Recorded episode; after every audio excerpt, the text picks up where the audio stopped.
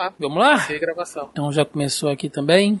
Olhar a garganta. E, alô, alô, alô, fala alguma coisa. Oi, som, alguma coisa? Canal, ah. de, canal de voz não deve estar pegando. O seu tá com um chiadinho. Fala alguma coisa. Oi, som, teste. Agora alô. Foi. Tá bom. Tá. tá. bom, agora tá. tá. Tanto tempo sem gravar, liguei aqui, tive que atualizar o Discord, o OBS, hum. tudo. O Discord nem tanto, porque eu uso o Discord quase todo dia. Nada. Fiz nada de bom aqui no Discord. Mas já entrei e o bot tá caindo, ou seja. já me sinto em casa. Hoje, porra. Bom para começar assim.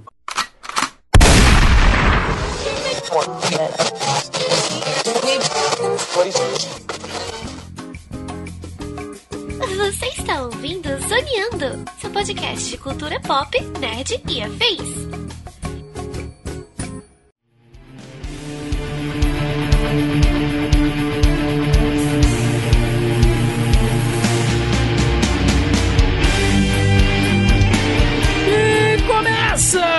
Mais um Zoneando Podcast, o seu podcast sobre cultura pop, nerd e afins, meus amigos. E aqui host neste programa aquele que depois de assistir aquela versão baixa renda dos Vingadores na Broadway tem certeza de que cada vez odeia mais musicais, estou eu, Thiago Almeida. Juntamente comigo, ele que, pelo estampado das camisas, também poderia ser uma espécie de rei do crime da Tijuca, senhor Joaquim Ramos. As minhas como diz um amigo meu, as minhas camisas bombom Caribe. uns estampados assim. Nossa, é. Pura tendência em Cuba, em 73, né? Eu já falei, a minha, a minha, a meu critério de moda é, poderia ser usado por, pelo elenco de capangas de um filme de, de um filme de um filme de policial que se passa na América Central? Se sim, eu compro. O cara tá fazendo cosplay de Kubanacan, né, cara? Mas tudo bem. Pois é, meus amigos, estamos aqui reunidos nesta semana pela primeira vez neste ano de 2022, voltando aos trabalhos aqui neste podcast já para colocar algumas coisas em dia e é por isso que hoje vamos falar da série do Gavião Arqueiro. Sim, o Gavião Arqueiro teve sua série no finalzinho ali de 2021 para fechar aí o universo do MCU nas suas séries e tudo mais. Teve muita coisa acontecendo, apesar de uma série curta, novos personagens, revelações importantes, enfim. É sobre isso que vamos falar no programa de hoje, portanto, sem mais delongas e vamos ao cast.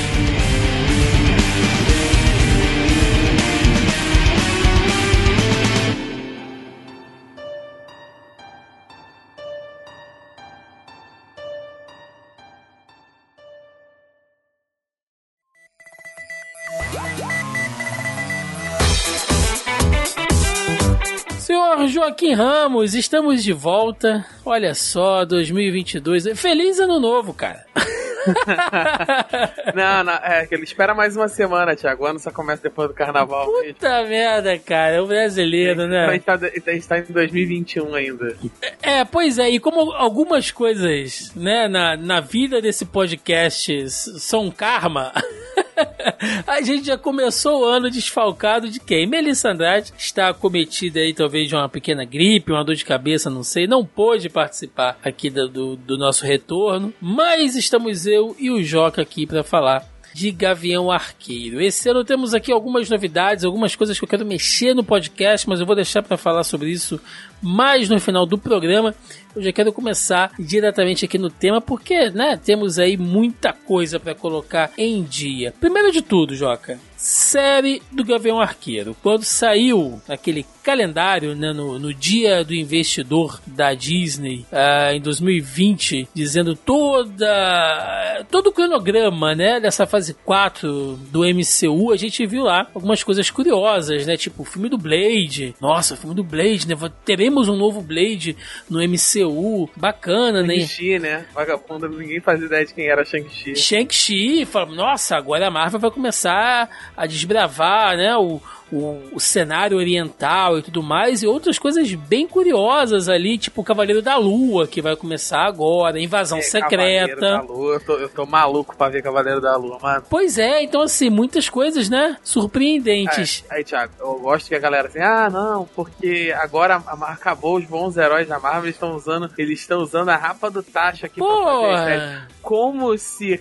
é como se Homem de Ferro fosse um puto herói badalado na época. Cara, a coisa só vai começar a ficar baixa renda quando tiverem que colocar o namoro. Até lá, dá pra levar tudo é, numa boa, tem, né? tem uns boatos aí, né, que vai ter namoro no, no, Pantera Negra 2, né? Eu quero é que o namoro se exploda em bolhas. Já pegaram, já pegaram o Cavaleiro Negro. É, meu amigo. O Black Knight tá, tá num filme. Tem. Então, assim, a, ali foi rapar o tacho. Ali foi. Pô, trouxeram os Eternos, né, cara? Enfim.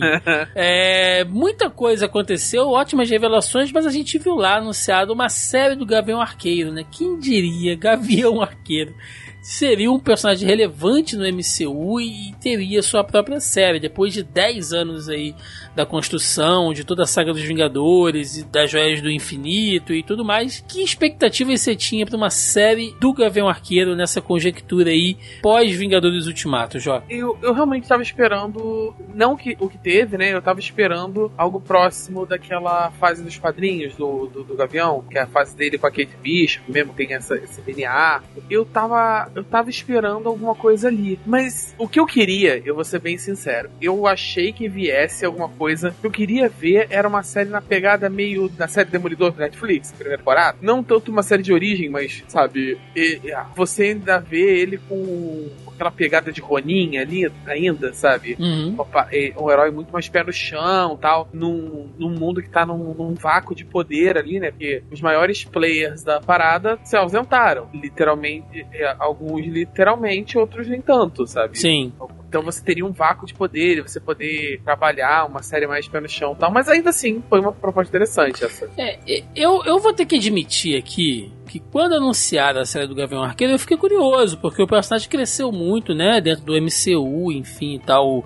O, Jeremy Renner gosta de fazer o personagem, né? Então acho que dá um, dá um gás bacana. Mas aí vieram com a história de que seria um conto de Natal e os ouvintes é. desse programa. Se você é um novo ouvinte, talvez você não saiba disso, mas os ouvintes antigos sabem, eu já falei aqui muitas vezes que nessa série tinham duas coisas para me fazer detestá-la. Uma era musical, que musical é um troço chato pra cacete. E segundo, cara, ninguém aguenta história de Natal, Ninguém aguenta mais contos de Natal, essas coisas.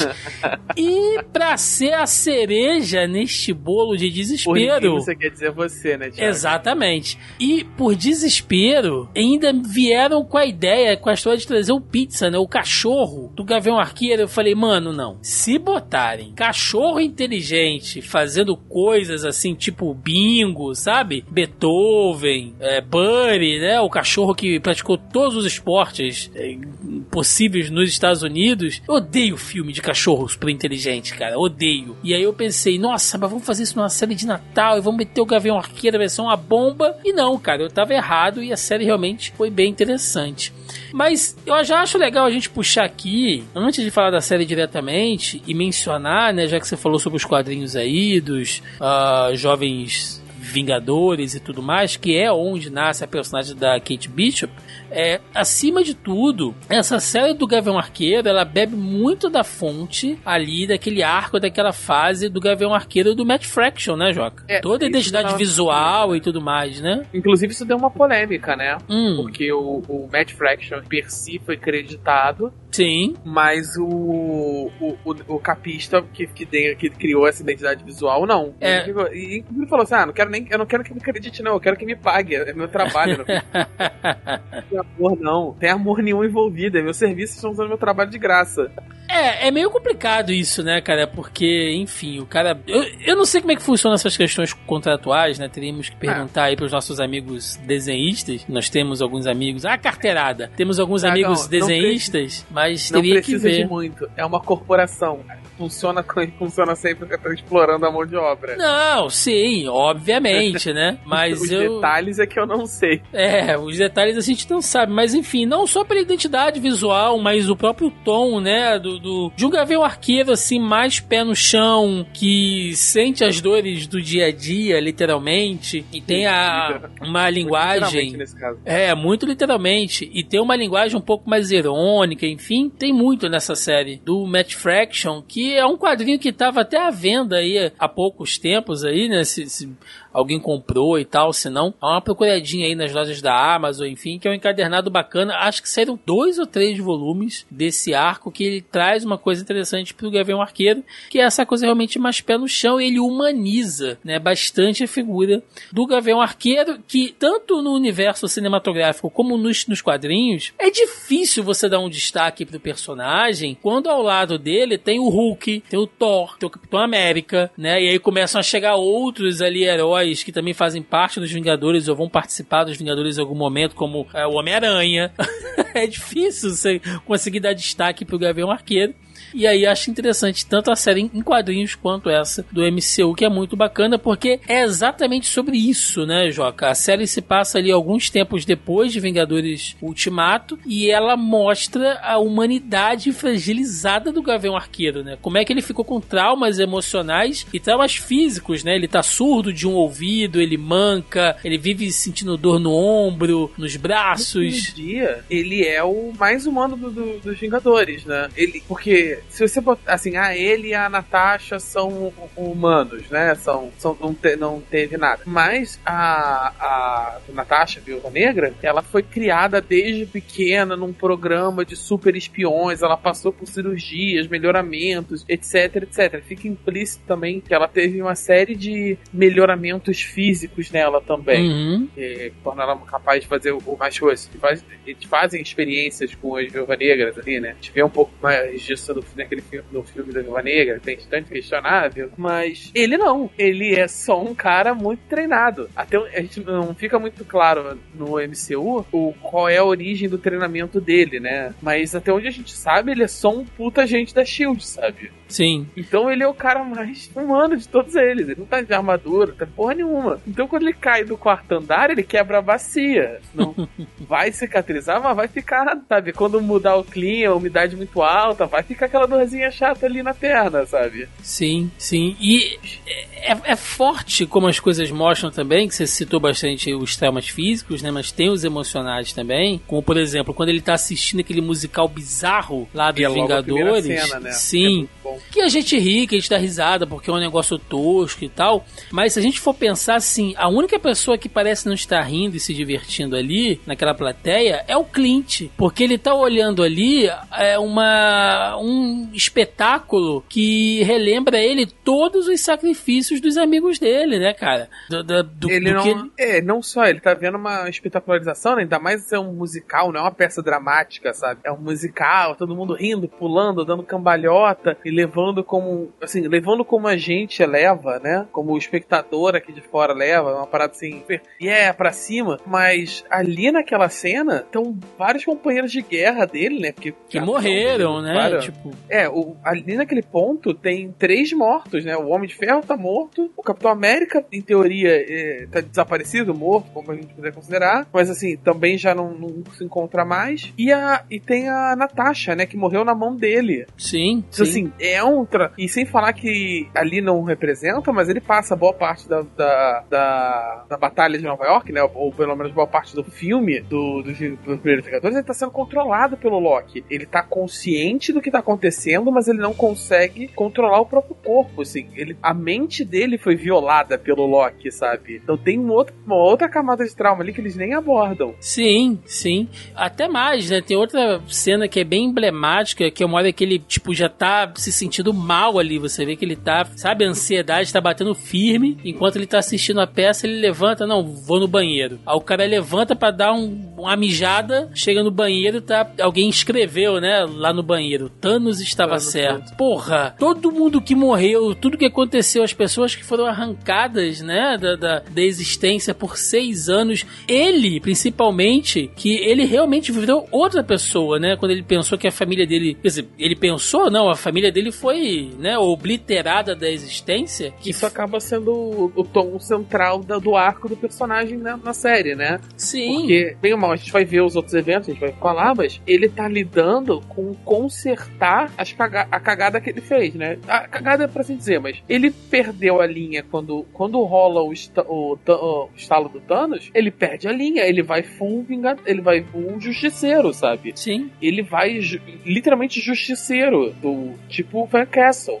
Ele se torna quase como Frank Castle Sim.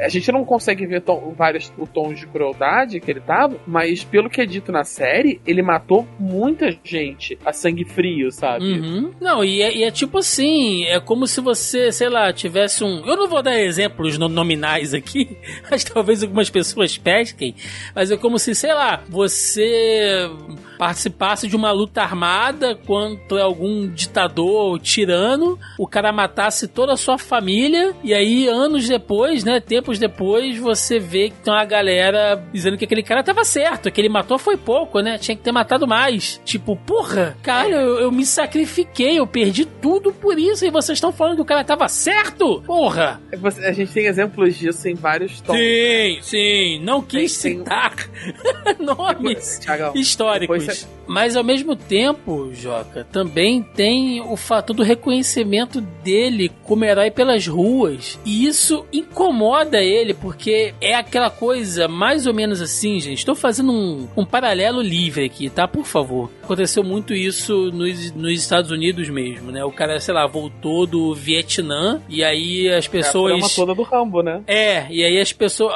algumas pessoas, né, meio que chegavam pra ele assim e dava tapinha nas costas e dizia: "Nossa, você foi um herói, né?" E aí o cara pensa tipo: "Cara, eu não fui um herói, entendeu? Eu, fiz muita merda, eu passei por muita merda. Não, vocês não, deve- não, não deveriam estar me parabenizando, entendeu? É, eu não sinto assim. Ele, a princípio, é óbvio, né, gente, que é um exemplo só, mas é, ele salvou o mundo com outros Vingadores, mas a dor que ele sente, a saudade que ele sente, o trauma que ele sente, faz com que ele não aceite ser reconhecido, né, ser recompensado por aquilo ali. Ele vai tomar café, o cara da cafeteria não cobra ele, né, e ele, não, mano, eu quero pagar. E o cara, não, é por conta da casa, Gavião, né, e ele, puta, eu só quero ser um cara normal, viver com a minha família, mano. Ele quer tentar, tudo que tá tentando deixar aquilo pra trás, sabe? Pois é, deixar essa porra pra lá, né? E por contrapartida, a gente tem o personagem da Kate Bishop ali que começa naquela sequência que você vê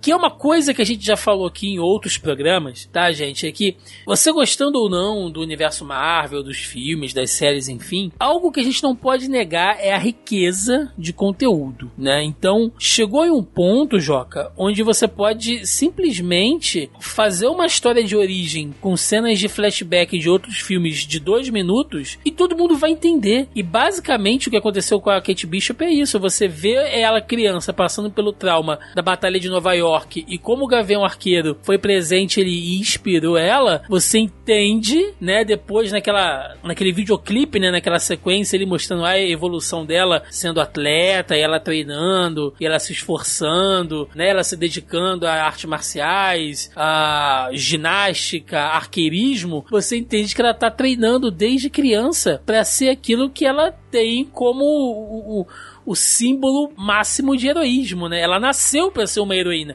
Ela tá indo por um caminho diferente do que o, o Clint tá voltando, né? Ele não quer ser reconhecido como herói e ela quer ser aquilo, né? Ela, ela, ela treinou para aquilo ali, mesmo que ela não soubesse. É, é, é, um, é, é um pouco clichê essa parada, né? Mas é um trope, né, de, de, de, de narrativa que eu gosto muito. Que é de mostrar a história pelo outro lado, sabe? Mostrar do ponto, uma parada super-herói, mas do ponto de vista de um civil e tal. É, e lembrando que ela vê na pele também, Joca, que treinamento é uma coisa, né? Você é, tá dentro de um tatame é uma coisa. Agora você tá na rua brigando com a gangue do agasalho é,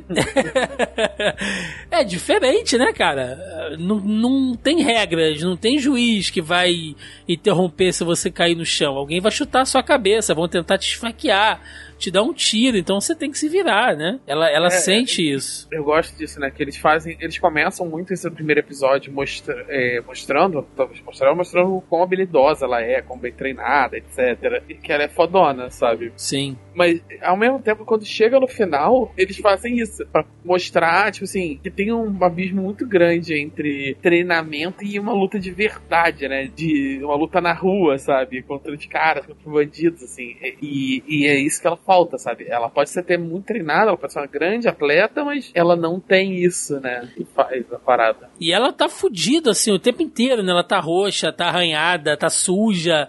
É, eu acho bacana que a série não, não poupa, né? De mostrar ali que ela tá daquela maneira. E, velho, vamos combinar, né? A, a, a Hayley Steinfeld, né? Que é a atriz. Que menina carismática. E como ficou bem nesse papel. Como ela manda bem nas séries de...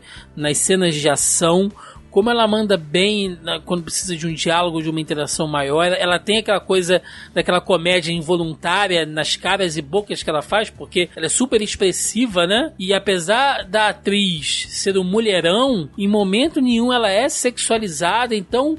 Que ponto forte da atriz e do personagem, né? Como caiu bem ali. É uma atriz espetacular, né? Assim, ela, ela é. Ela participou de um filme indicado ao Oscar, não lembro se o filme foi indicado, não, sei, não lembro se o filme chegou a ganhar alguma coisa, né? Ou, eu acho que ela, inclusive, foi indicada, uma atriz coadjuvante, por Bravura Indômita, né? Então, assim, ela é uma. E ela era criancinha, ela era muito nova, tipo, lá, início da adolescência. Então, assim, ela já é uma atriz muito boa tal. Ela tem feito muita coisa. Ela, ela basicamente carrega a Bumblebee nas costas. Ela já fez muita comédia, mas ela já fez vários tipos de filme. Então, apesar de nova, é uma atriz com muita experiência e é uma atriz muito boa. Inclusive, ela não fez teste, né, pro papel. Hum. Eles, eles eram a única opção. Ela, é, ele, ela era a opção principal que eles tinham pra, pro, pro, pra Kate Bishop desde o início, sabe? Quando eles visualizaram, já pensaram nela. Eles entraram em contato com ela por sorte ela, ela aceitou. Mas eles, é, com uma entrevista falando que eles não tinham um plano B, sabe? Eles iam ter que realmente fazer a audição aberta. Bacana, bacana, não, não sabia esse, desse detalhe. E aí, pra gente fechar esse bloco, é, outra coisa que a gente costuma falar por aqui, sempre, é que é perceptível quando a química entre os atores funciona, né, Joca? Por mais que você seja um puta ator e esteja fazendo uma ótima interpretação e tal, se não tem aquela química, né? Se não bate assim. Tanto é que a gente pode citar grandes parcerias do cinema e tal que são emblemáticas porque tem essa química. É uma coisa que não dá muito, né, para poder explicar, mas que rola. O Jeremy Renner e a Hayley Steinfeld tem isso, né? E como funcionou nessa coisa de parceiro ao mesmo tempo. E uma hora ela é parceira, outra hora ela é a pupila. E ele meio rabugento, né? E ela também é, com aquelas tiradas cômicas assim. Eu acho que isso funciona muito, né? Eu acho que isso é, é importante isso acontecer, porque a gente tá falando de uma série que é de passagem de bastão, como tantas outras histórias aí que estão rolando nessa fase 4, e você precisa disso, porque se fica um negócio assim não orgânico, não natural, fica forçado, né?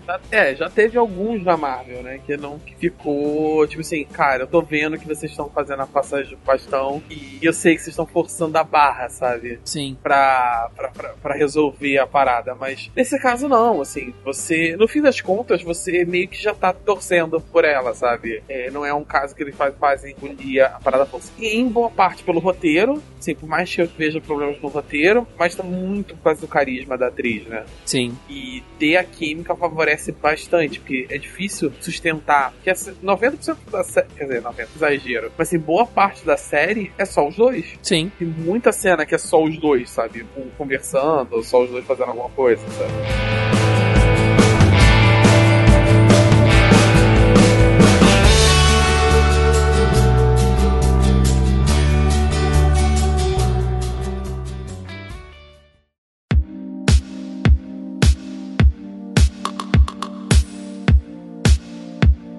História não poderia ser mais simples, né? Acho que a trama mais simples impossível. Você tem, logicamente, ela trabalha alguns pontos ao mesmo tempo. Você tem a, entre aspas, história de origem da Kate Bishop, você tem mostrando ali as consequências do passado do Gavião Negro como Ronin e uma espécie, né, de, de, de introdução a esse cenário urbano da Marvel, mostrando a formação, né, dessa coisa ali do, do, do núcleo de crime, de máfia, enfim, né, dessa coisa urbana do universo Marvel no MCU. E tudo isso em seis episódios, muito rápido, uma série que, na minha opinião, não tem barriga, diferente de outras que a gente já falou aqui, que alguns episódios, né, são mais arrastados e tal. Não teve, você não sente, e se você parar para assistir a série hoje de novo, Joca, você senta em uma tarde, faz um lanche e vê de boa, cara, porque... Eu não assisti, de, eu não assisti ela semana a semana, né, eu fiz, eu fiz isso, eu fui assistir ela já em, já meio de janeiro,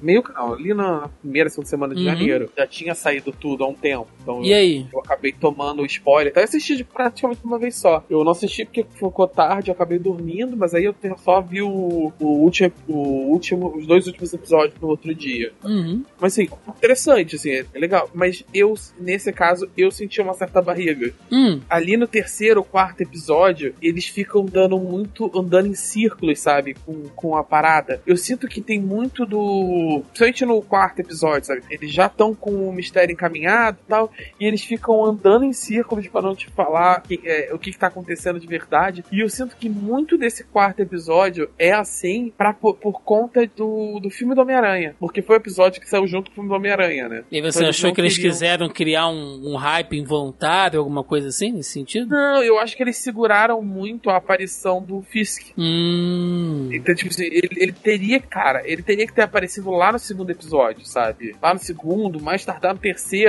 e ser uma presença um pouco maior na série desde antes, sabe? É, até porque, spoiler, né, Joca? Mas a gente já falou isso aqui no, no Zoneando Podcast do Homem-Aranha, inclusive foi o último do ano passado que a gente gravou. É, tem o Demolidor, né? Tem o Matt Murdock no filme do Homem-Aranha. Então seria assim: quem, quem assistisse na mesma semana, né? Quem assistiu o episódio da série e o filme já ficou doido, né? E isso não é sem querer, cara. Isso não é sem querer. Não, muito, foi proposital. E eu sinto que eles fizeram, e isso é, é muito do. Esse é muito o problema que eu tenho com, com o episódio, sabe? Porque eu sinto que eles, eles podiam ter adiantado a, a trama e eles escolhem. Eles escolhem empurrar com a barriga para poder não, não estragar a surpresa do filme do Homem-Aranha. Uhum. Aí, aí o, o rei do crime, acaba ficando muito jogado, muito rápido. Ele aparece muito rápido, resolve muito, e acaba dando a sensação que muita gente reclamou de que o rei do crime ele tá fraco no, no, no nessa série, sabe? Ele é uma ameaça muito maior no, no, na série do Demolidor do que ele é aqui. Aqui ele parece que ele tá nerfado, que muita gente falando. É, a gente vai falar do Rei do Crime já já, e eu acho interessante a gente trazer aqui algumas questões de outros personagens também, né, que foram introduzidos aí. Eu vou até dar uma, uma salteada aqui na, na nossa pauta. Por exemplo, o espadachim. Sim, gente. Temos o espadachim na série. Ele é o namorado ali da, da mãe da, da Kate Bishop. É, eu fiquei esperando, Joca, uma cena de luta dele com o Gavião. E não rolou, né, cara? Eu, eu, eu achei, assim, muito uh, anticlímax a forma como o é. espadachim foi, foi usado. É, ele é uma bola curva, né? Ele sabia que quando botasse o nome, isso aqui todo mundo ia ficar especulando. Ele era. E aí tem toda a situação. Aí sabe que ele é um vilão que usa espada. Então tem várias cenas dele com, com coisa de querer pegar uma espada, de, de desafiar a menina pra, pra um duelo. Depois o cara, né, começa a trama com a morte do, do velho lá, e o velho morre com uma espada encravada, sabe? Então, assim, eles, a, a, ali eles queriam, tipo, fazer um red herring, né? Um, fazer uma bola curva ali para você ficar, ah, então é ele, obviamente. Esse é cara vai ter é uma participação, né? Importante, ele tem a ver com a trama e tal. E a partir desse fato que você falou, acabou. Não tem mais nada relevante, assim, em relação a ele. Ficou, entendeu? Sei lá, eu achei caído, assim. Achei que eles poderiam ter, ter dado algum destaque pro personagem, né? Não sei se ele vai voltar aí. Fiquei até esperando lá no final ver se a Madame Hydra não vinha e tentava aliciar ele pra esse grupo que ela tá fazendo aí do. dos Dark Avengers, né? Ou dos Thunderbolts, sei lá. É, fica a dúvida. Mas enfim, um personagem que entrou e tá, beleza. Se você conhece dos quadrinhos, você fez a referência. Se você não conhece, também não. Ok, né? Não, não, não perdeu nada. Tivemos a Echo, Joca, interpretada pela atriz Alaqua Cox. E aí é o seguinte, né? A Echo, que ela é uma, uma das capangas ali do, do rei do crime e tal, tem muito assim da questão da representatividade com a personagem, né? Começando pela, pela própria uh, origem dela, né? Ela vem de uma reserva indígena, ela, ela tem um uma descendência indígena, norte-americana, obviamente. Ela é surda e ela é amputada na vida real. Né? Muita gente achou que aquela perna que ela tem na série fosse feita e tal, mas não, ela é amputada mesmo e tal. Então ela é uma personagem, né? Ou melhor, ela é uma atriz que, por conta da personagem, ela traz várias representatividades para dentro do MCU. Ela é uma personagem de relevância moderada, mais pelo fato de, de, de trazer essa carga carga dramática do que o Gavião Arqueiro foi durante o período dele como Ronin, mas eu não sei, eu ainda tô dividido assim, eu gostei da atriz e tal, mas eu não sei se ela teve realmente assim todo o espaço que precisava, né? Ficou bem solta, na real. É, é, é aí que tá, ela, acaba que a Echo ela entra, porque, bom, ela, ela tá sendo introduzida porque vai ter uma série dela, e aí nesse ponto que eu falo que fica um pouco forçado, sabe? E, claramente o personagem só tá ali para poder depois ter uma série derivada, ter apresentado aqui, depois ter a série derivada. Porque a, a, o arco dela não leva a lugar nenhum, não tinha a menor necessidade dela ser. A, dela estar tá envolvida ali com a gangue do agasalho. Ela meio que termina meio sem propósito. Quando a gente fala isso em voz alta, cara, é muito. a gangue do agasalho. inglês não é muito melhor também.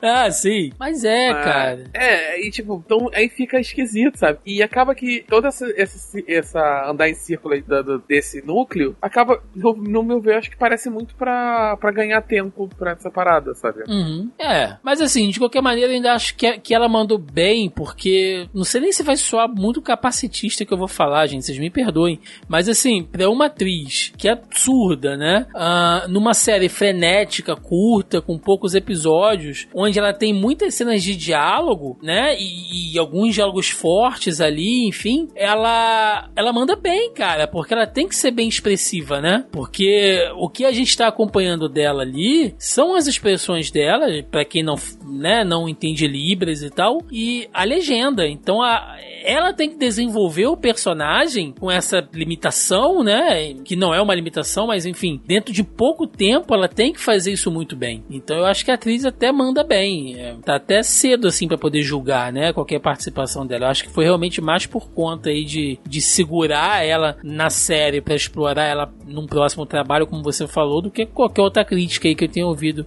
em relação a ela. Mas também tivemos a chegada, e aí como eu estou amando, estou amando muito e Helena como a nova Viúva Negra. Cara, sensacional. Florence Pug já conquistou pelo menos o meu coração. Né? Obviamente que Natasha estará sempre lá, né, cara? Mas, enfim, ela é a nova Viúva Negra, ponto, né? Aceitem ou não, ela é a nova Viúva Negra do MCU e a mina manda bem, cara. A mina manda bem de porrada. Ela é, quando ela tem que fazer drama, ela faz drama. Quando ela tem que ser divertida, as tiradas cômicas dela com a, com a Hayley, cara. As duas. Joaquim, eu veria uma série, um sitcom das duas, entendeu? Da, da Kate Bishop e da Helena dividindo um apartamento em Nova York, cara. Eu veria. Seria da isso hora. Seria uma, isso seria bem da hora, na real.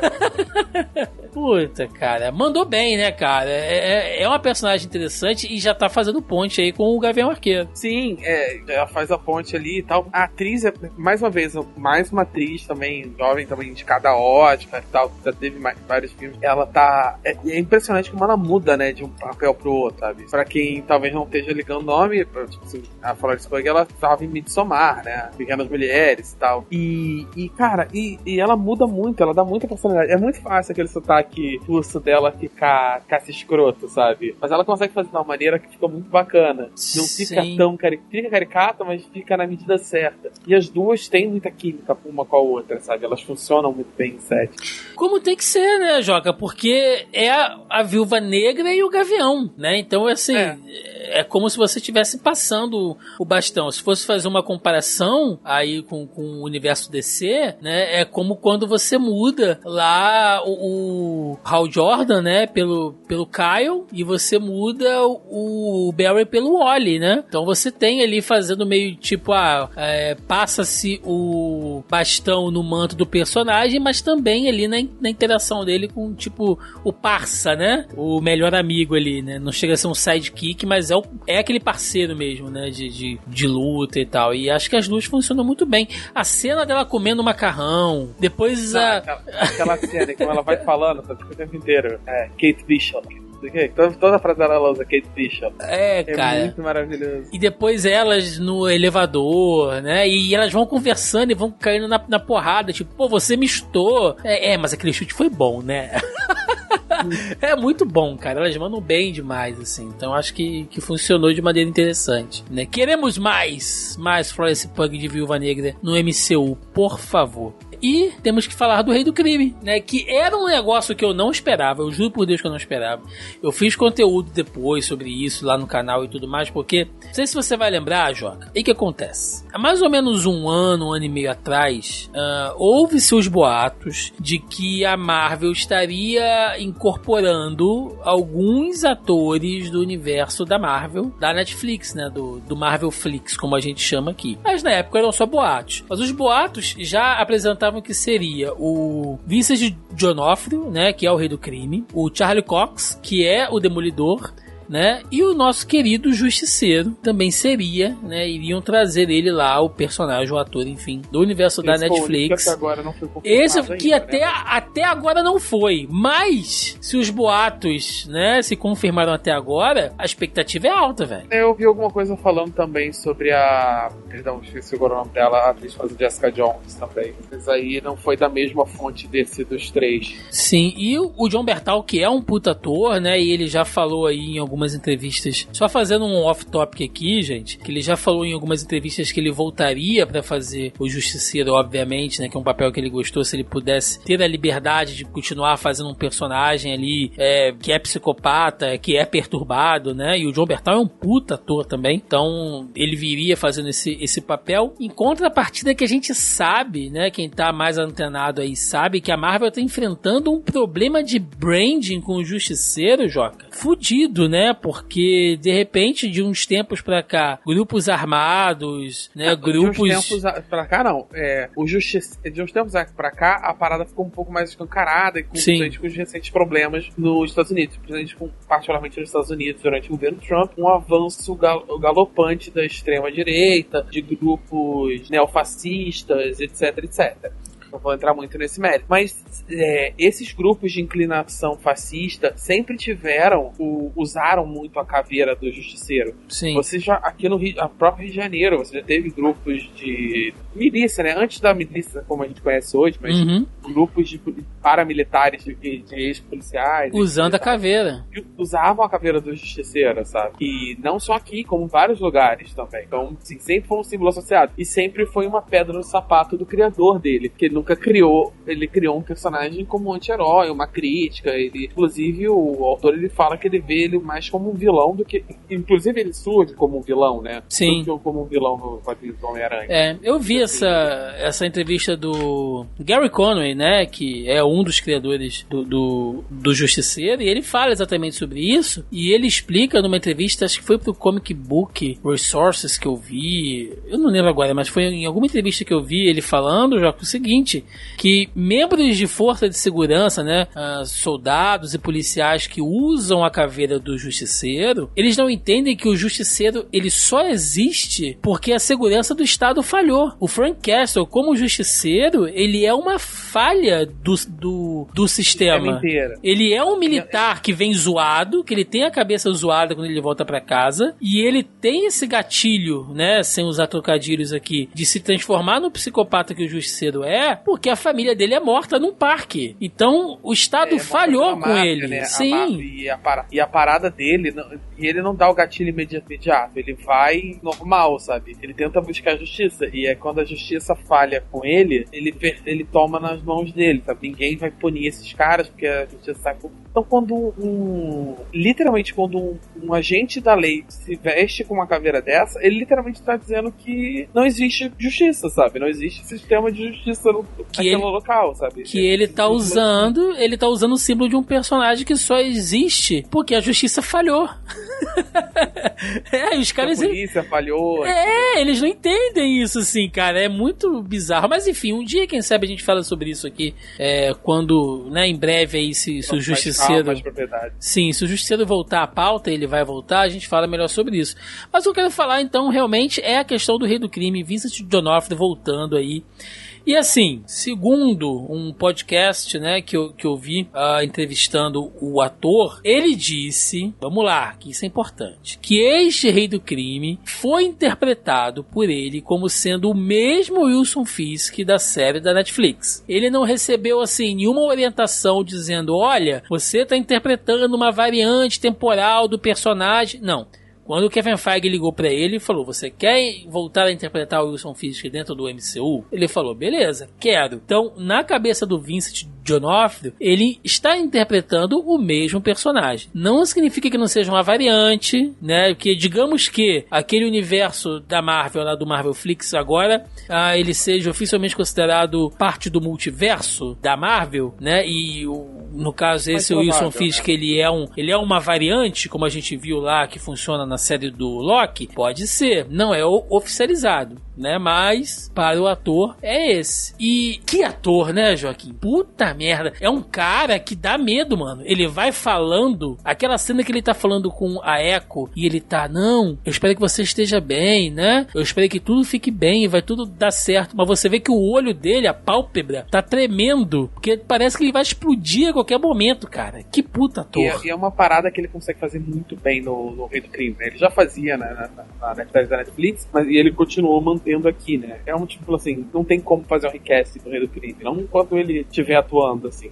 A comparação vai ser muito- Como ele consegue fazer o Rei do Crime falando calmo, baixo, e ainda assim a presença dele, a linguagem corporal gritantemente violenta que você fica na tensão, sabe? E ele tá calmo, ele tá falando normal, sabe? Sim. E a mesma coisa quando tem a, a parte dele conversando com a, mãe, com a mãe da Kate Bishop, né? Uhum. E, e ele também tá, ele tá assim, ele não, não altera o tom de voz, ele não eleva o tom de voz, ele não bate na mesa, nada. Ele tá só falando que ainda assim a presença dele é tão ameaçadora que ele faz tão bem com a linguagem corporal que você fica, caralho, isso vai dar merda a qualquer segundo. E ele não. E temos que dar aqui, né, até falar um pouco aí, algumas explicações que foram dadas sobre o personagem, de que, por exemplo, né, começando aqui, por que que o Rei do Crime, né, que é o Rei do Crime, agora a base dele é uma loja de brinquedo velha, o cara tá usando ali um, um terno com, com a camisa florida, né, cadê toda aquela estrutura por trás do Rei do Crime, o império dele e tal. A explicação que foi dada é que o Rei do Crime, ele era, né, o senhor, né, todo poderoso antes do blip. Quando acontece o blip do Thanos e todo mundo some, enfim, tal, o mundo entra num caos e o Rei do Crime perde toda a estrutura de poder dele. Por quê, né? Vamos pensar aí. Imagina, o cara construiu todo o império dele baseado eh, em corromper, né, e ter ali na folha de pagamento dele policiais, militares, juízes, políticos, pessoas influentes, jornalistas.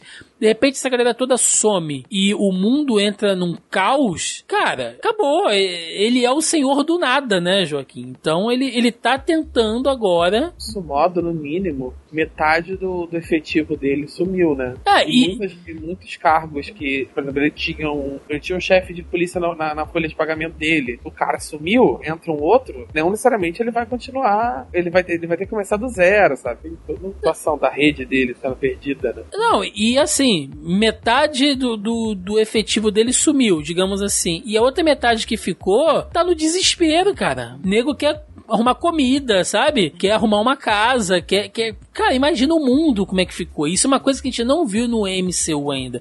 A gente tá vendo algumas consequências agora, mas a loucura que deve ter sido naqueles momentos pós-blip isso não foi mostrado até agora. Então, ele realmente teve, né, toda a organização dele uh, meio que desmontada. Sobre a questão da super força dele, da resistência e tal, é este rei do crime agora do MCU, ele tá mais próximo do Wilson Fisk original, dos quadrinhos, que é um cara forte, né? Ele não chega a ter uma força sobre-humana assim, mas ele tem força suficiente pra sair na porrada com Homem-Aranha, né, Joaquim? Ele tem uma resistência, então está fiel aos quadrinhos. A gente pode dizer, de certa maneira. É, porque no, no, no, na versão da Netflix, a gente não vê tanto esse filme mais no chão. Mas nos quadrinhos é, é, meio que. Eu não lembro se, eu não lembro a explicação, na real. Mas meio que fala que, assim, por baixo daquela gordura ali, ele é por um músculo, sabe? Sim. E, sim. E a parada é que ele é super forte, resistente. Vários heróis é, com poderes têm dificuldade de lutar com ele, quando tem o ponto, sabe? O próprio Homem-Aranha, sabe? Tem trabalho.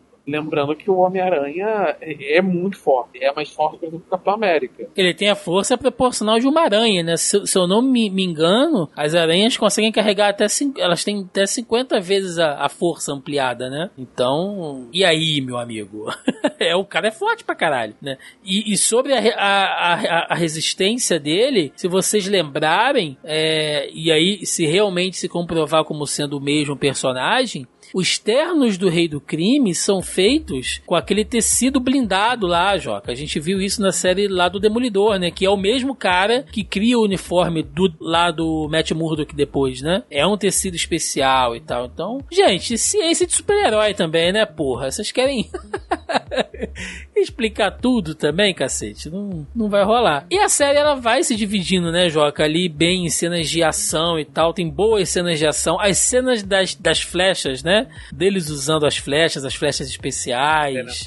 É bem bacana, né? As flechas Stark, né? Que é flecha que, que uh, de eletrochoque, de tudo mais. E tem as flechas de tecnologia PIN, que encolhem e aumentam as coisas, que é sensacional, assim. É, é muito bem feito, é muito bacana e dá aquela coisa, tipo, estou vendo uma série de história em quadrinhos, né? Que às vezes falta quebrada, um pouco. né? Sim. Dar aquela quebrada na parada ficar no chão. É, tem aquela cena maravilhosa da flecha gigante. Aquele é muito bom. Cara, coitado da equipe de da, equipe de urbanismo da cidade de Nova York na, na MCU. Puta, que, cara, cada dia um pepino. O maluco já vem trabalhar estressado. Já sabe que vai ter um pepino inacreditável. Como é que é? Remover o quê? Como é que eu vou remover essa porra da ponte? tá maluco? Tem uma flecha de 50 metros ali. O que, eu vou fazer com isso? Ah, e, e quando eles encolhem o.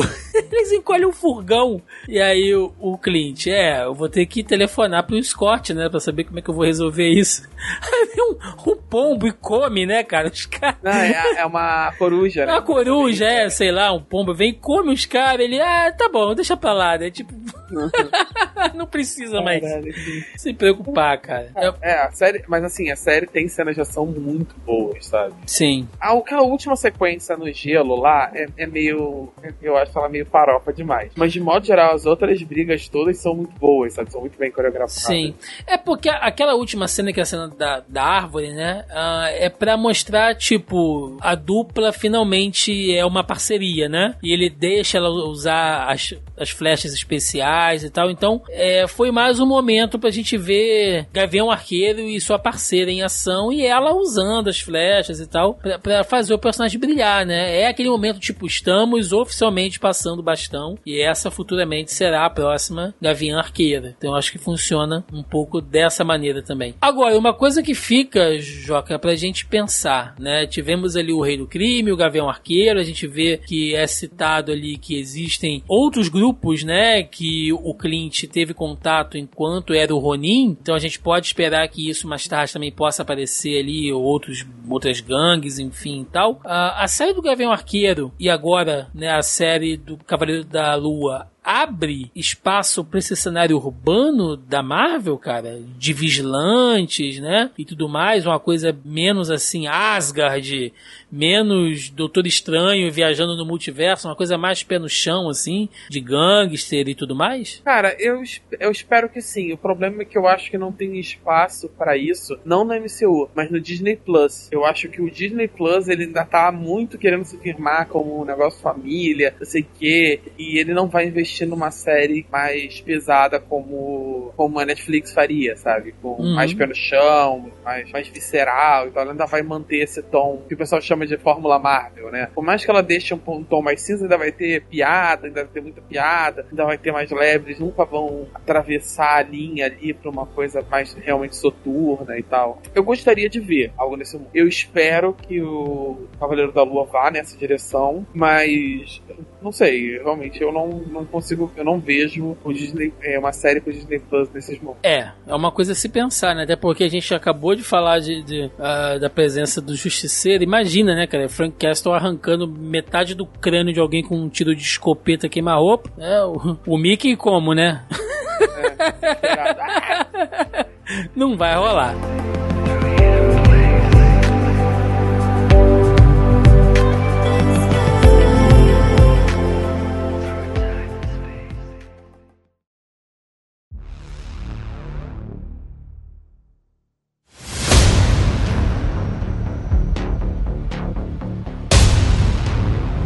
Chegamos aqui no nosso terceiro bloco e antes de fazer as nossas considerações finais, vamos ler aqui, né? Vamos trazer para cá os comentários e as perguntas dos nossos queridos ouvintes do grupelho do Zoneando Podcast no Facebook. Lembrando mais uma vez, se você está ouvindo esse programa ainda não faz parte do nosso grupelho, saiba que na postagem aí tem o link, logo abaixo é o player, você clica e vem participar do nosso grupelho aqui no Facebook ou é só você digitar aí na sua barra de pesquisa Zoneando Podcast, que vocês nos encontram também onde toda semana, né, agora que estamos de volta, a gente monta lá o nosso tópico da pré-pauta para a galera deixar, né, os seus comentários e perguntinhas, enfim, e tudo mais e outras interações também. E eu falei, né, aqui para a galera que a gente está de volta e iríamos voltar com a série do Gavião Arcade e tivemos aqui alguns comentários, começando com John Lennon da Silva, nosso querido John Lennon, ele comentou o seguinte: Eu queria um episódio só com aquele musical. Não, mano, pelo amor de Deus. A, aquele musical, inclusive, Joaquim, que tem um problema cronológico, porque o Homem-Formiga não estava na Batalha de Nova York. Então.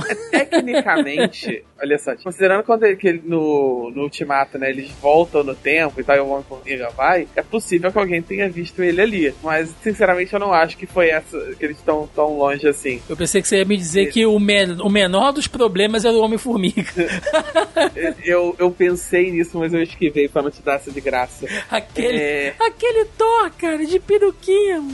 É, é, o, e o ator, o ator que faz o Steve Rogers ali é um ator de musical mesmo. Se eu, se eu não tô enganado, se eu bem me lembro, ele é o ele faz ele é um dos atores de Hand. Uhum.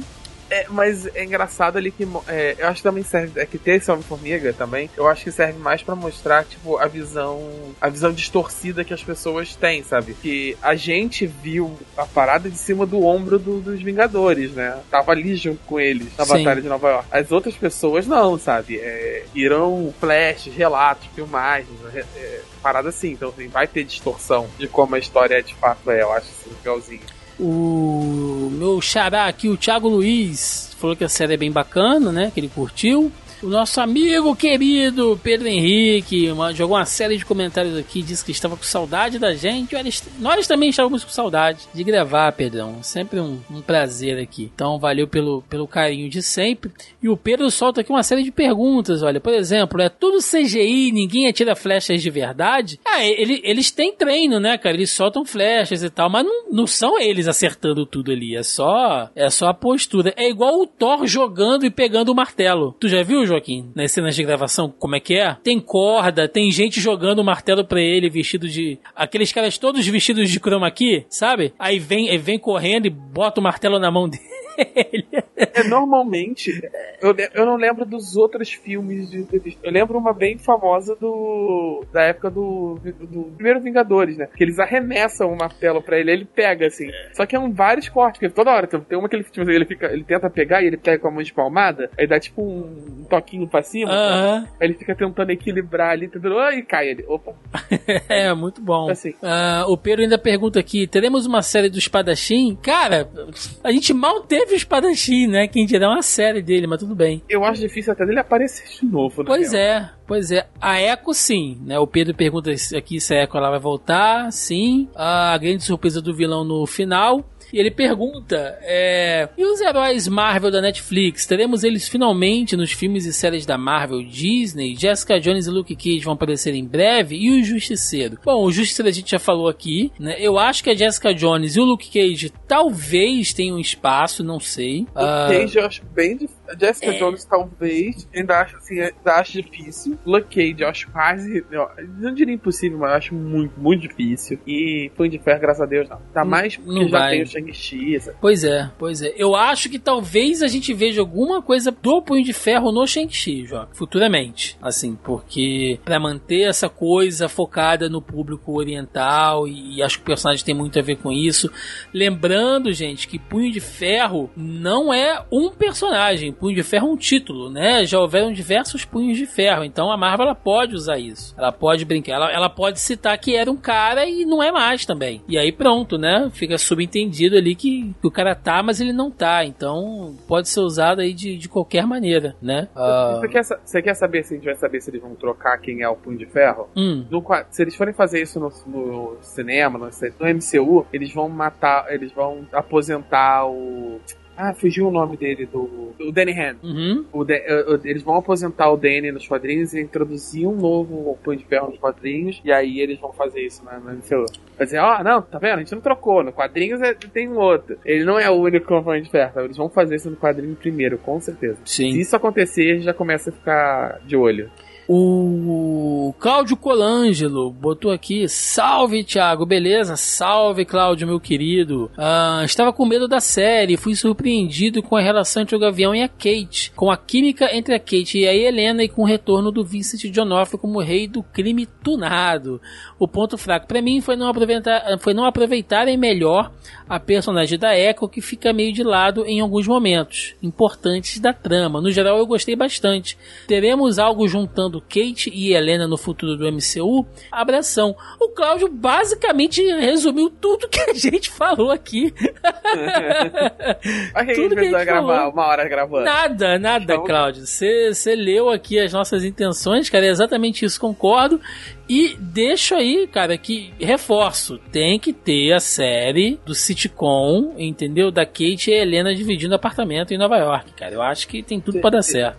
O sitcom seria bom, mas assim, eu quero muito ver essa nova formação, sabe? Vai ter. A gente sabe que vai rolar. Em algum momento vai, vai rolar. E cada minuto a gente tá mais perto dos do Jovens Vingadores, né? Sim. Porque praticamente todos os personagens dos Jovens Vingadores já foram introduzidos. Se a gente forçar um, até uma pouquinho a, a é, forçando um pouquinho a barra já introduziram também o Iron Lad.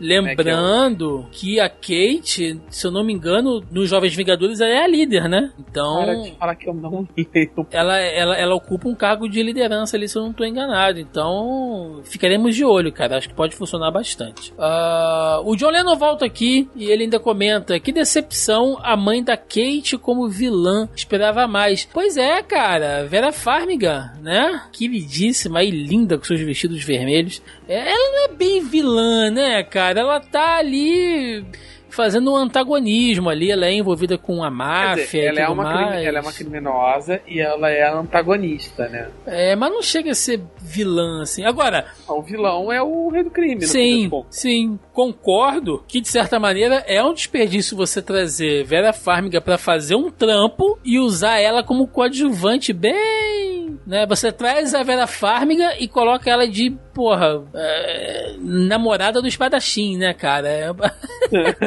é foda, né, cara? Mas. Não, ele, ele é o namorado dela, né? Vamos combinar. Sim, sim, sim, sim.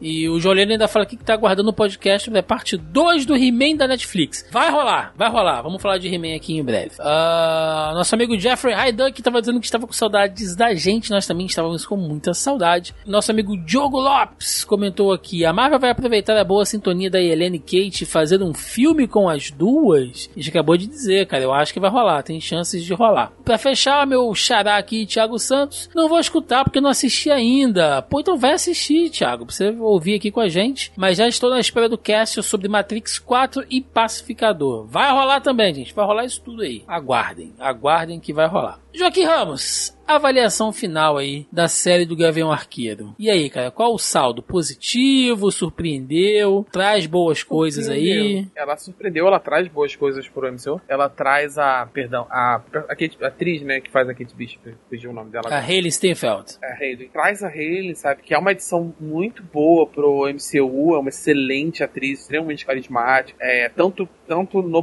tanto atuando como entrevista, sabe, ela é extremamente carismática, isso é muito bom bom. E você traz uma opção, sabe? Uma opção para abrir mais o leque do Disney Plus. Porque vamos combinar, o Disney Plus está desesperadamente precisando de séries. Que ela não consegue manter uma agenda, sabe? Ainda mais competindo com o Prime na Netflix. Uhum. Então, assim, eles estão realmente precisando abrir o leque. E o caminho que eles têm é Star Wars e, e Disney, sabe? E, perdão, Star Wars e MCU. E, e é isso, sabe? A série ela faz um bom serviço abrir nesse leque. Ela tem, teve críticas, né? Eu, eu critiquei ao longo do, do podcast e tal. Mas apesar disso tudo, eu acho que o salto da série é extremamente positivo. Ela é muito divertida de assistir. É, eu assisti binge watching e foi de boa, sabe? Não foi cansativo tal. Eu acho que em alguns momentos o ritmo podia ser melhor, mas ainda assim ela não é cansativa, ela não, ela tem um ritmo bom, ela é divertida, ela, ela entrega ação, ela entrega, ela entrega comédia e tal. Então assim, é uma boa série, sabe? Excelente. Não é a melhor da, da, das séries da Disney Plus mas ainda assim não, não tá nem perto ser a pior. É, me surpreendeu positivamente também, principalmente porque uma coisa que eu falo de vez em quando pra alguns amigos, né? É, eu sinto falta disso, cara, de uma história pé no chão, sabe? De uma coisa assim que, nossa, não precisa ser a história da invasão alienígena que vai vir com uma grande horda estelar e destruir o mundo. Não, mano, às vezes você só quer ver uma boa história, sabe? Ali com o pé no chão, com um bandido, sei lá, sabe, algum vilão icônico que seja bem feito, que tenha boas cenas de ação, que tenha diálogos interessantes e tal. Às vezes eu sinto falta disso, né? É uma coisa que tá me deixando empolgado também para ver esse novo Batman, né? Que não é o Batman que vai lutar contra Darkseid, né, cara? É o Batman que tá enfrentando o pinguim o charada em Gotham, mano. Sabe? O Batman detetive, enfim. A gente sente falta dessas coisas. Nem tudo precisa ser ultra grandioso, tipo, ah, o próximo Thanos. Não, sabe? Acho que você pode fazer. Na simplicidade você ganha muita coisa, cara. Menos é mais, obviamente, se ficar bem feito, né? E eu uh, estou aqui dando meu braço a torcer. A série me surpreendeu bastante. Então, recomendo. Se você não assistiu, assista. Né? Se você ainda tá pensando nessa, tipo, ah, série que vem um arqueiro. Vai ver, mano. É divertida, é tranquila. Sabe? Um domingão aí tu pega, tá em casa de bobeira, assiste, você vai se divertir. Eu tenho certeza disso. Então vamos lá. Vamos pro encerramento. Vambora! Música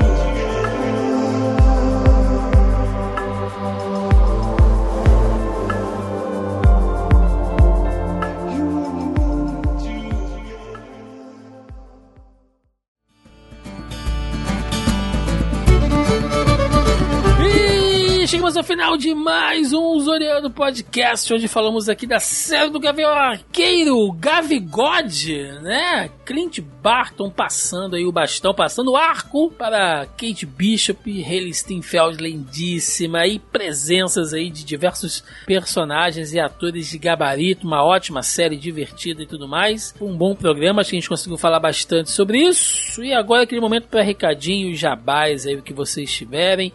Joaquim Ramos aproveitou, cara, aí o nosso recesso, curtiu, trabalhou em algum projeto, tá só trampando aí nas suas coisas. Tô só trampando. É, eu tô agora, como eu tô agora de plantonista, então, assim, eu realmente, quando eu chego, eu, tô, eu quero ficar descansando. Então, assim, eu vou, eu vou dar um tempo ainda dos projetos e tal. Eu só, o único que eu mantenho mesmo, assim, ainda assim, com uma periodicidade bastante constante, é as lives de RPG que eu, que eu faço no Twitch, né? Que são as quintas-feiras, 9 horas da noite, de 9 à meia-noite. Em teoria, semanalmente, mas ultimamente, por conta do dos dias ficar em plantão e tal, ocasionalmente não tem rolado. Então você tá voltando bem uhum. devagarinho. Muito bem. É, gente, recadinho de sempre. Primeiro de tudo, estou muito, muito feliz de estar voltando aí com, com o podcast esse ano. Como eu, eu, mencionei no, no início, a gente estava precisando de um descanso, né? A, a Mel aí estava também com uma série de coisas que ela tinha que organizar em casa. A, o Joca aí também, fechamento de ano super complicado. E eu passei, cara, um 2021 na real, abrindo o coração aqui com vocês, desde 2020 eu tava assim super estafado, sabe? A gente tava fazendo outros projetos, como o Zona em Quarentena, é, não tem sido, né, tempos fáceis aí com esse negócio de pandemia e tal, e eu já tava assim, num ponto, cara, de produzir conteúdo no automático, sabe? É, não que eu não quisesse fazer as coisas, mas chegou num ponto, assim, no fim do ano passado que eu tava, cara, total, assim, de, meio que desantenado, uh, tava editando algumas coisas coisas assim a toque de caixa mesmo para não deixar a galera na mão para poder ouvir, para curtir e tal, porque eu tava cansado, cara. Eu precisava de um tempo para dar uma descansada. O nosso último podcast aí foi ao ar no dia 24 de dezembro, olha só, é véspera de Natal, né, que foi o podcast de Homem-Aranha que a gente fez. A gente gravou ele no dia 21, se eu não me engano. E eu já editei no outro dia e desde então não fiz mais nada. Dezembro eu curti, família em casa. E eu voltei a fazer alguma coisa no canal aí já metade de janeiro, sabe? A gente tá fazendo umas livezinhas lá no canal agora, inclusive quero convidar a galera aqui para toda quinta-feira, eu, né, a Carol, a Tibi e o nosso amigo querido Marcelo Delgado estamos fazendo as lives lá no canal. Uma horinha, uma hora e meia de live, trazendo ali os acontecimentos da semana, no, notícias, babados, fofocas, tudo envolvendo aí o mundinho nerd, aí o, mundinho de, de, cultura pop, tá sendo bacana. Já tem uma galera que tá participando sempre, comenta e tal. Então tá sendo divertido, uma coisa nova que a gente tá fazendo também, criando cultura aí de fazer live toda semana e tal. E era isso, sabe? Eu, precisava de um tempo para relaxar, para descansar e voltar com, com tesão de fazer as coisas, né? E agora eu tô, né? Eu tô de novo assim querendo fazer e o podcast, e as lives, eu tô cheio de ideias aqui para novos projetos, porque é isso, cara. Às vezes a gente tem que se desligar mesmo, né? Então quero agradecer muito aí a todo mundo que falou que tava com saudade da gente, tava esperando a gente retornar, que tá pedindo tema, que tá pedindo, sabe, pra gente gravar, trazer outras coisas, é sinal que vocês realmente, é, mesmo aí com, com o nosso hiato aí, é, continuaram ligados aí e ainda estão com a gente, né? Isso dá muita força pra gente voltar. E agora, meu amigo, eu estou com, com todo gás, estou badalando o Joaquim Ramos. Estou latejante de vontade de produzir conteúdo esse ano. Então, aguardem que vem muita coisa boa por aí. Gente, para fechar, recadinhos de sempre, né? Temos o nosso grupelho do Zoneando Podcast no Facebook, como já falamos aqui. Se você está ouvindo esse programa e ainda não faz parte do grupelho, vai lá! O link tá na nossa postagem aqui oficial no nosso site, no zonae.com.br. Logo abaixo ao player você encontra o link para fazer parte do nosso grupelho ou você procura aí no Facebook Zoneando Podcast que vocês nos encontram também. Esse ano eu quero programar algumas coisas bem bacanas aqui no, no grupo para aumentar a nossa é, interação aí. Tô com umas ideias bacanas, então entrem lá, participem. Tá? Se você produz podcast também, chega aí, cola com a gente, vamos participar, fazer collab. Esse ano, meu amigo, eu tô com tudo. Então chega aí, vocês estão muitíssimos convidados. Além disso, você encontra o Zoneando podcast nos principais agregadores e aplicativos de podcast, como o Deezer e o Spotify, e claro, aqui no zonae.com.br. Em breve teremos aqui atualizações sobre o nosso feed, tá? Algumas pessoas já me alertaram. Eu sei, nós estamos com feed duplicado em alguns canais, no, no Spotify e tal. Estamos trabalhando para resolver isso também. Então a gente voltou agora às atividades, mas em breve teremos aí também algumas coisas bacanas eu conto com vocês para ajudar a gente aí nessa nessa, nessa retomada de início de ano. E é isso, né? Além disso, vocês nos encontram também nas principais redes sociais: Facebook, Instagram, no Twitter e no YouTube. Então é isso, Joca. Estamos terminando por aqui e eu peço que a galera deixe aí nos comentários sua opinião. O que, que você achou da série do Gavião Arqueiro? O que, que você achou aí da química maravilhosa entre Kate Bishop, Clint Barton e Helena? Todo mundo, a volta do Rei do Crime. Deixa eu, quero saber muito a sua opinião. E é isso. Ficamos por aqui. Até semana que vem. Um abraço e até mais. Valeu! The sun is gone and the clouds turn gray. Just what's coming is hard to say. I don't know. There's a battle above the street. The ground is rumbling below our feet. The skies turn red and I feel the heat. Gotta go.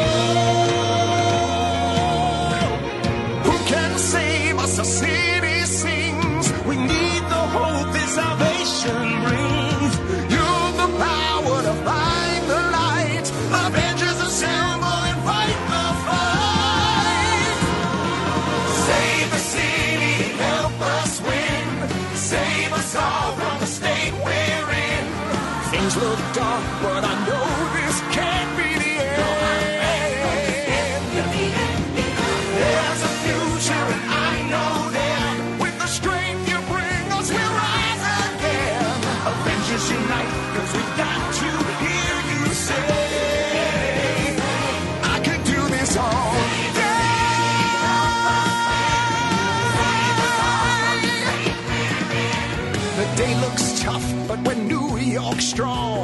eight million people just can't be wrong. We love all kinds, but Loki, you don't belong, so get gone. The rent and garbage are both sky high. But I love New York is our battle cry. We're ready to fight,